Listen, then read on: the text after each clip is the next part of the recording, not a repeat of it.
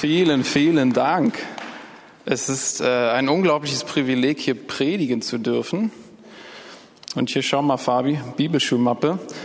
Da transportiere ich immer meine Predigten. Ich habe hier 2012 damals ein Jahr Bibelschule gemacht. Das begleitet mich sozusagen bis heute. Und ähm, ich merke dann so gerade, ich stehe hier nicht einfach irgendwie auf einer Vorbühne, sondern das ist irgendwie so heiliger Boden. Hier haben so viele Pastoren gepredigt vor allem ihr vier. Deswegen auch an der Stelle möchte ich euch auch ehren für euren Dienst, weil ich merke, wow, das machen die über Jahre. Immer wieder Predigt für Predigt für Predigt. Deswegen sind das hier so für mich fünf Quadratmeter, die von Treue sprechen, von Hingabe, von Commitment. Und da habe ich große Ehrfurcht vor. Deswegen ein großes Privileg für mich, dass ich hier äh, stehen darf heute Morgen. Ja, ja. Vielen Dank an euch. Und ich hoffe und wünsche mir, dass ich was Ermutigendes mitbringe heute Morgen. Ich glaube, wir leben gerade einfach in einer Zeit, wo wir das unbedingt brauchen. Und das eine prophetische Wort von, das, das ist echt schön, wie Gott dann Dinge miteinander verbindet, weil darum soll es heute ein bisschen gehen in der Predigt, dass wirklich Gott an unsere Tür klopft in diesen Zeiten und sich wünscht, dass wir ihm aufmachen und Gemeinschaft mit ihm haben, so wie es in Offenbarung heißt. Es sind krasse Zeiten und wir dürfen gespannt sein, in Anführungszeichen, was entschieden wird für die nächsten zwei, drei Wochen, auch wenn es um Weihnachten geht. Und das ist alles echt nicht leicht und das bedrückt auch mich an Stellen. Und ich weiß nicht, wie es dir geht heute Morgen oder überhaupt, aber vielleicht kennst du das, dass du dir die Frage dann manchmal stellst, wo ist eigentlich Gott in dem Ganzen? Manchmal fühlt es sich fast so an, wie wir sind hier so auf der Erde und sind so uns selbst überlassen und müssen das irgendwie hier so regeln und gucken, wie wir durchkommen, auch die Politiker. Und wo ist Gott in dem Ganzen? Wo ist dieser starke Eingriff in das Ganze? Wenn wir so das Jahr 2020 angucken, dann könnte man vielleicht sagen, irgendwie vermissen wir das so ein bisschen. Wo, wo ist dieser starke Eingriff Gottes, dass er alles hinwegfegt, diesen Virus aus dieser Welt nimmt? Es ist bisher nicht geschehen. Vielleicht kommt es noch. Und ich bin immer jemand, ich möchte wissen, okay, Gott, was machst du gerade eigentlich? Was ist der Herzschlag? Was ist, was ist dein Wille für diese Zeit? Ich möchte immer gerne wie so über den Wolken sein, da wo, wo die Sonne scheint, da wo klare Luft ist und möchte so gerne von dort aus sehen, okay Gott, was tust du gerade? So einfach ein Level höher gehen. Was ist das gerade für eine Phase? Wo befinden wir uns gerade in der Kirchengeschichte? Was, was, was möchtest du gerade tun? Vielleicht geht es dir auch so, ich möchte das gerne erkennen und möchte nicht an dem vorbeileben. Deswegen ist es gerade total spannend, in diesen letzten Monaten, Wochen, Tagen Gott, okay, was, was ist dein Plan? Denn manchmal ist es so, dass Gott Dinge echt anders tut, als wie wir uns das vorstellen oder vorgestellt haben. Manchmal tut Gott Dinge, die sehr unscheinbar sind und sich mehr so zwischen den Zeilen abspielen. Deshalb ist es aber auch so leicht, manchmal das zu verpassen, was er tun will. Und ich äh, maße mir nicht an, heute Morgen den Lösungsvorschlag vorzulegen für das, was Gott gerade tut. Dafür ist er viel zu weise und das, was er tut, ist viel zu komplex oft. Aber ich möchte in eine Richtung gehen, weil ich empfinde, dass das schon wahrscheinlich etwas ist, was Gott tun und machen möchte. Vieles, was er tut, fällt eben nicht einfach so plump vom Himmel uns vor die Füße, und im Laufe des Lebens habe ich auch kennengelernt, dass Gott auch keiner ist, der seine Pläne und, und das, was er vorhat, uns einfach vor die Füße schmeißt, sondern dass er nach Menschen sucht, die bereit sind, hinzuhören, die, die ein demütiges Herz haben, die ihm nah sind und die hören, was, was, was er sagen, was er tun möchte. Ich möchte solch eine Person sein, die ihm ganz nah ist, denn er flüstert manchmal. Und wenn Gott flüstert, kannst du ihn nur gut verstehen, wenn du ihm ganz nah bist. Eigentlich, wenn du direkt auf seinem Schoß sitzt, kannst du ihn am besten verstehen. Und ich glaube, dass wir in solchen Tagen gerade sind. Und weil das aber so ist manchmal, kann man das verpassen eben auch. Und ich frage mich, ob wir gerade in so einer Zeit sind, wo, wo wir so ein bisschen manchmal verpassen, wo Gott eigentlich gerade lang gehen möchte, weil wir irgendwie andere Vorstellungen haben. Und so sind wir Menschen einfach. Manchmal sind wir leider auch so ein bisschen, klingt vielleicht krass, aber ein bisschen schmalspurig und wir, wir denken, wir hätten genau verstanden, ähm, was Gott machen möchte. Aber seien wir mal ehrlich, ich glaube, keiner hier im Raum möchte verpassen, was Gott tut, oder? Keiner möchte verpassen, was Gott tut. Keiner, keiner verpasst Gottes Wege absichtlich. Oder wenn, dann ist es eine Handvoll Menschen, die sagen, okay Gott, ich will wirklich nichts mit dir zu tun haben, möchte nichts davon wissen. Aber die meisten von uns, wir wollen nicht verpassen, was Gott tut. Und doch passiert es manchmal. Das kommt sogar in der Bibel vor. Gibt es einige Geschichten. Oder aber es gibt auch Geschichten, die zeigen, dass manchmal Gottes Wege anders verlaufen. Ich finde, David ist so das, einer der prominentesten Beispiele in der Bibel. Seine Karriere startet eigentlich ziemlich steil und ziemlich gut. Er wird von Samuel, dem Propheten, gesalbt zum König. Und dann besiegt er Goliath und alle finden ihn toll und super. Und er denkt, ja, es läuft eigentlich ganz gut. Die ersten Schritte Richtung König sein sind eigentlich ganz gut verlaufen.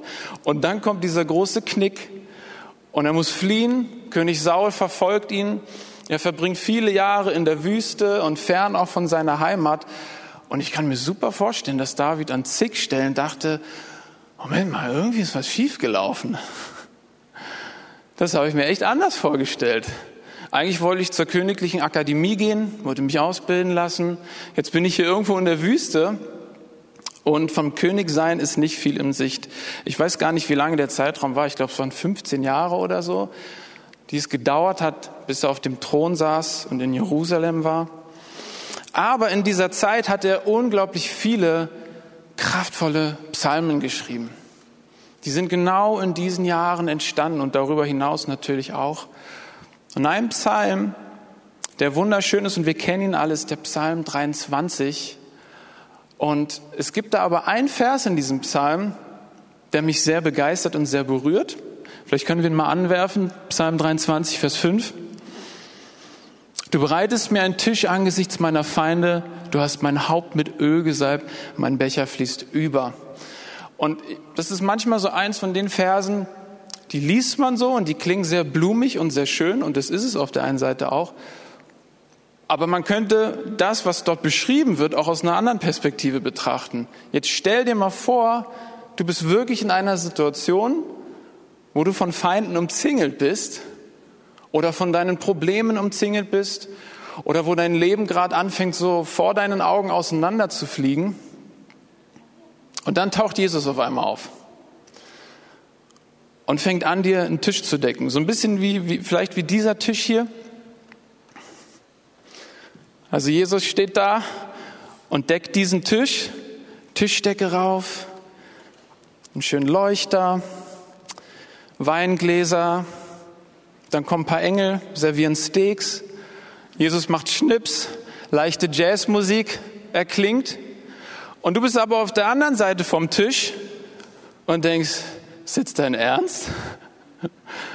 Jesus, guck, da sind Feinde, Probleme, mein Leben fliegt auseinander, wir können jetzt nicht essen. Und Jesus, wie er so ist, lächelt dich vielleicht an und sagt, komm, setz dich. Probier mal das Steak, das musst du kosten. Und du sagst, ich habe keinen Hunger. Ich will gerade nicht essen. Aber probier mal den Wein. Nein, ich will keinen Wein trinken. Jesus, es gibt Probleme, die müssen wir lösen.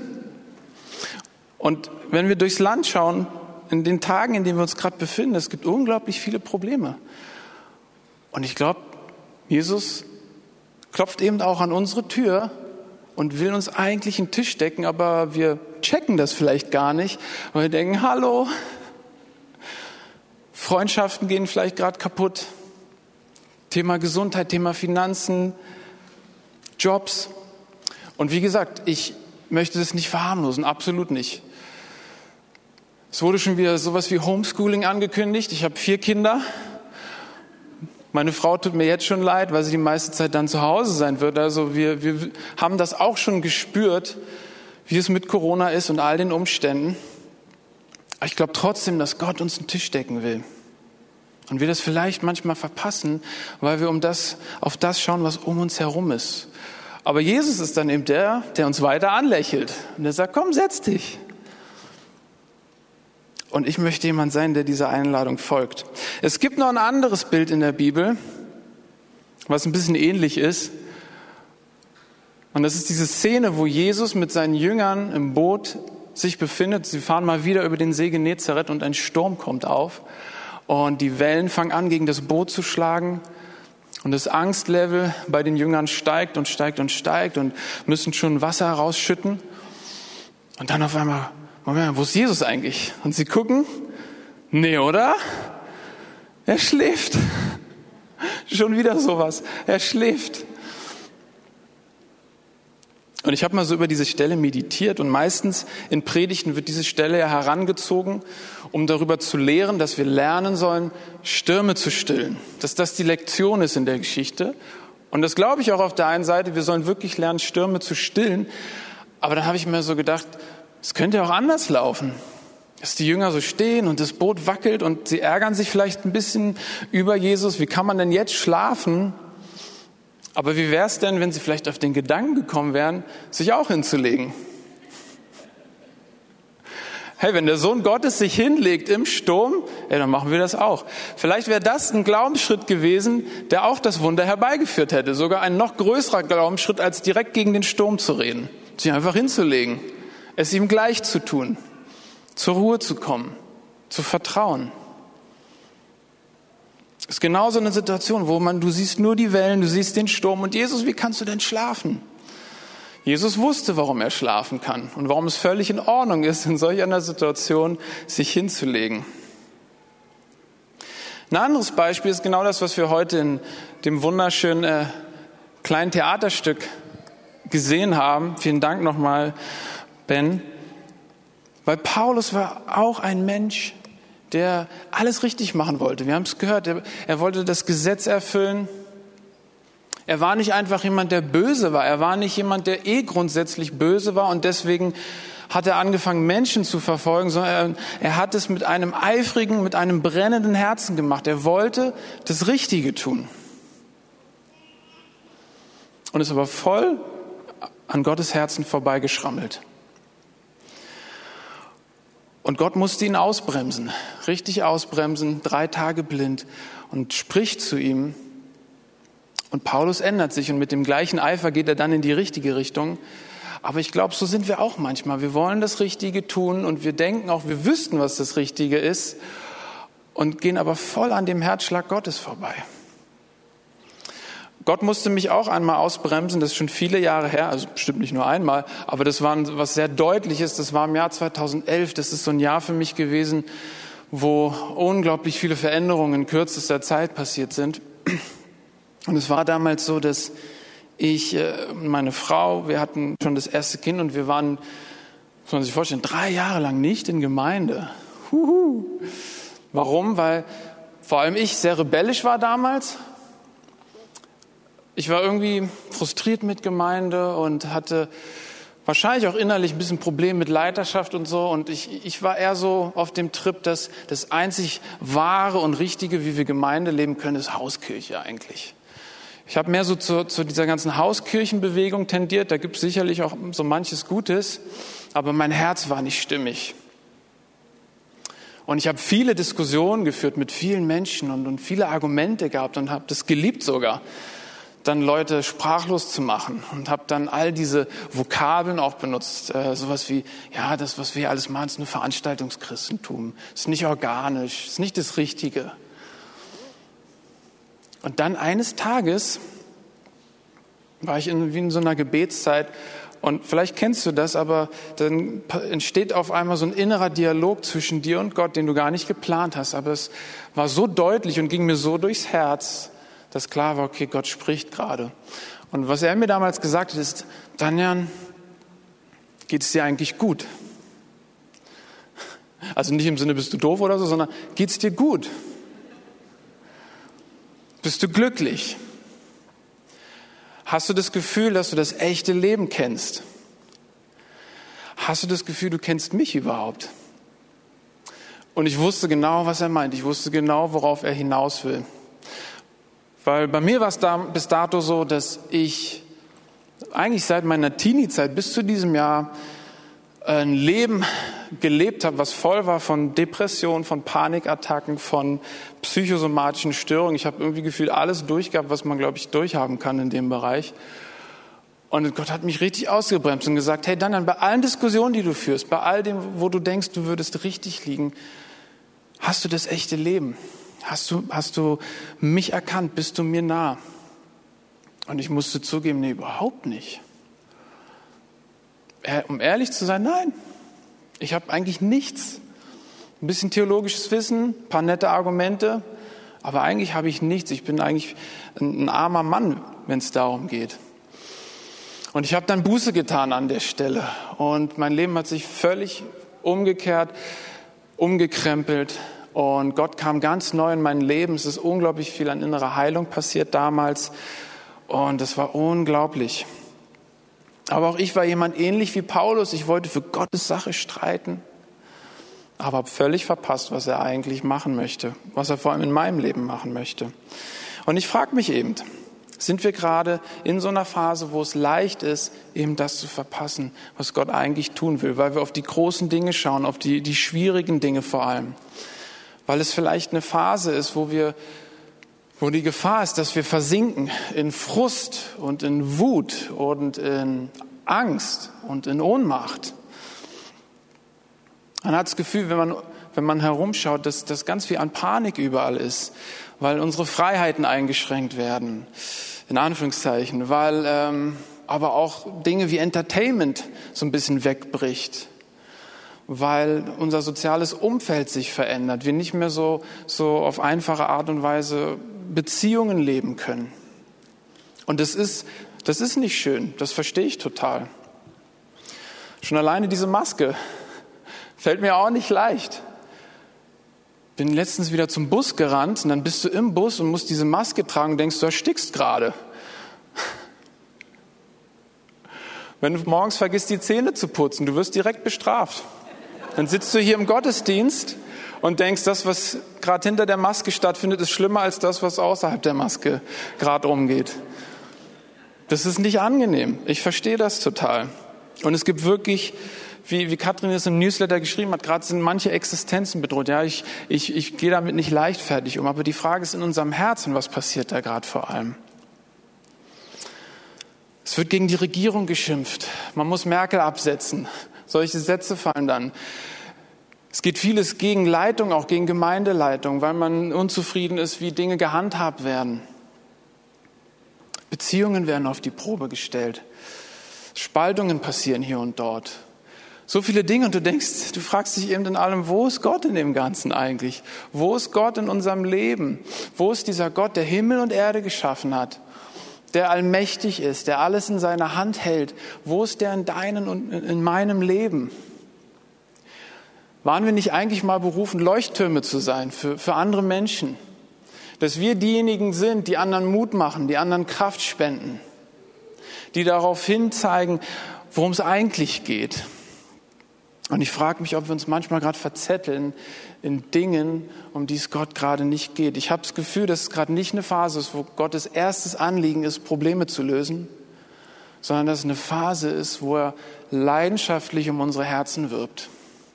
Wie wir es in diesem Wort gehört haben, dass er an unsere Tür klopft, Tag für Tag, Tag für Tag, Monat für Monat und, und guckt, wo ist jemand, der mir die Tür aufmacht.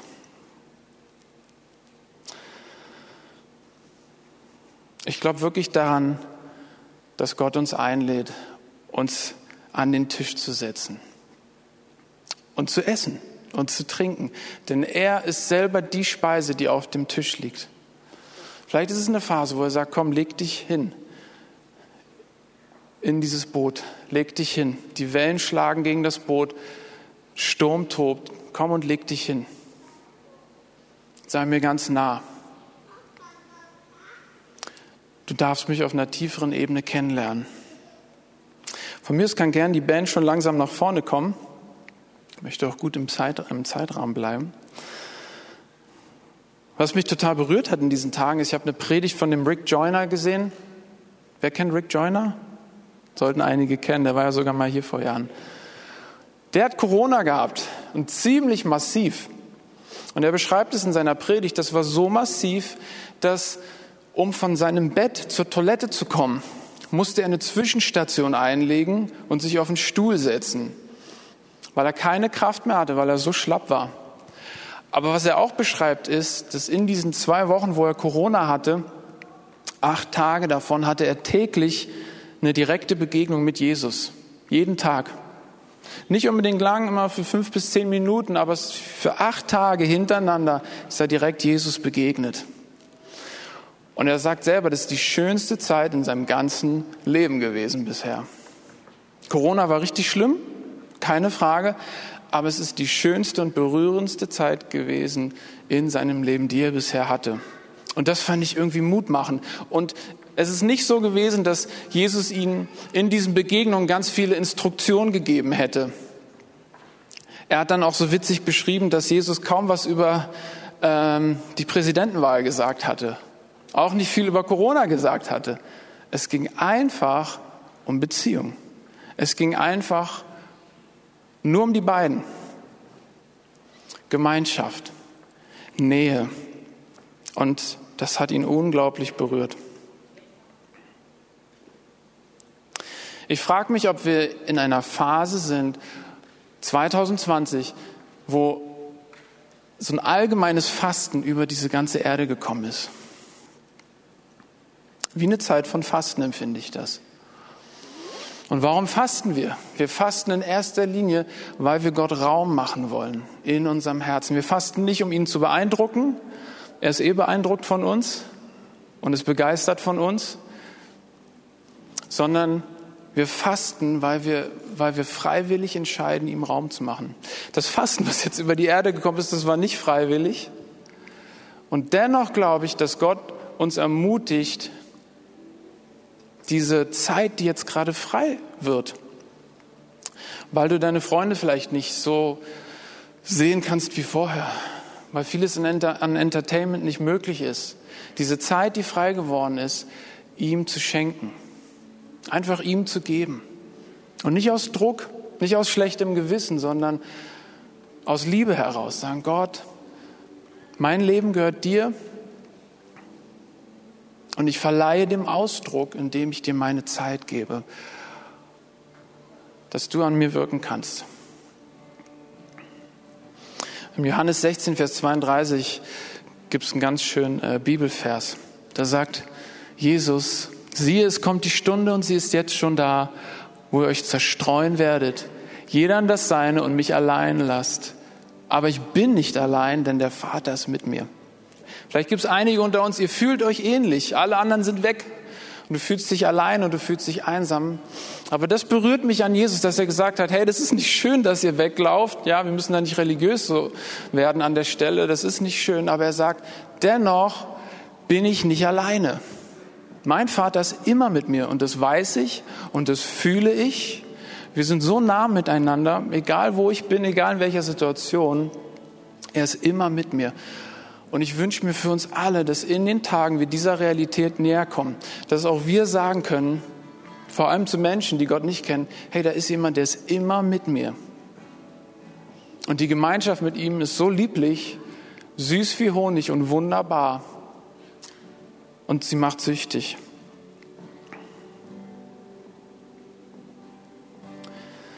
Ich glaube, die Frage ist in diesen Tagen gerade nicht, wo ist eigentlich Gott? Sondern ich glaube, es ist fast eher die Frage, wo bist du? Wo bin ich? Wo sind wir in diesen Tagen? Vielleicht können wir mal die Augen schließen.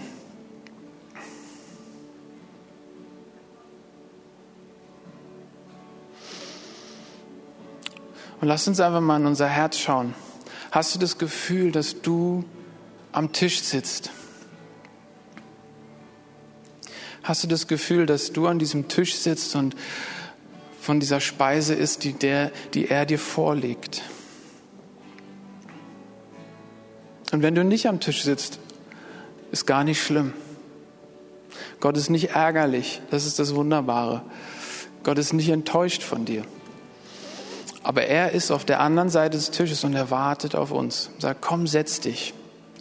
Labe dich an dem, was es hier gibt. Komm und iss von mir. Komm und trink von mir. Lass uns Gemeinschaft haben. Stell dir einfach mal diese Szene vor, er sitzt dir gegenüber und er lächelt dich an. Und wie er dir entgegenspricht und sagt, es ist schön, dass du hier bist. Danke, dass du gekommen bist. Danke, dass du mir deine Zeit schenkst bei all den anderen Optionen, die es so gibt. Weißt du, und ich glaube, wenn wir wirklich solche werden wollen, die was bewegen in dieser Zeit gerade, die einen Unterschied machen,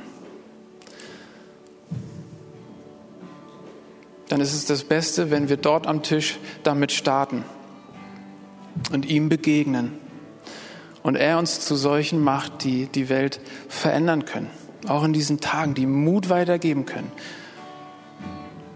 und Klarheit. Jesus, ich danke dir einfach heute Morgen, dass das die Wahrheit ist. Du, du sitzt an diesem Tisch und du lädst uns ein. Und ich spüre, Herr, dass es Tage sind, wo du es uns noch leichter, glaube ich, machst, dir zu begegnen, dich zu spüren, dich zu erleben. Und ich danke dir dafür. Ich danke dir, dass du uns ziehst, Heiliger Geist, in diese Gemeinschaft hinein. Wir preisen dich.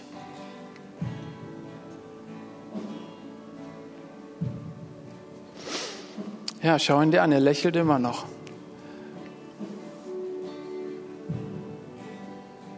Lass uns diese Gemeinschaft noch kurz genießen mit ihm.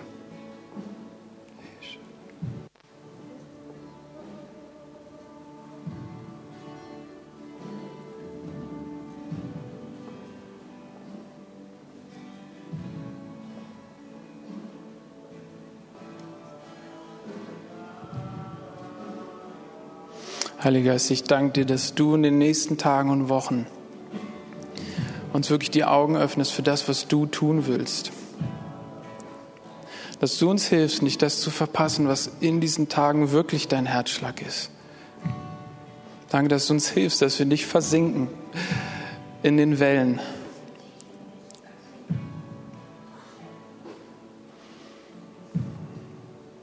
Danke, dass du uns ziehst in deine Gegenwart.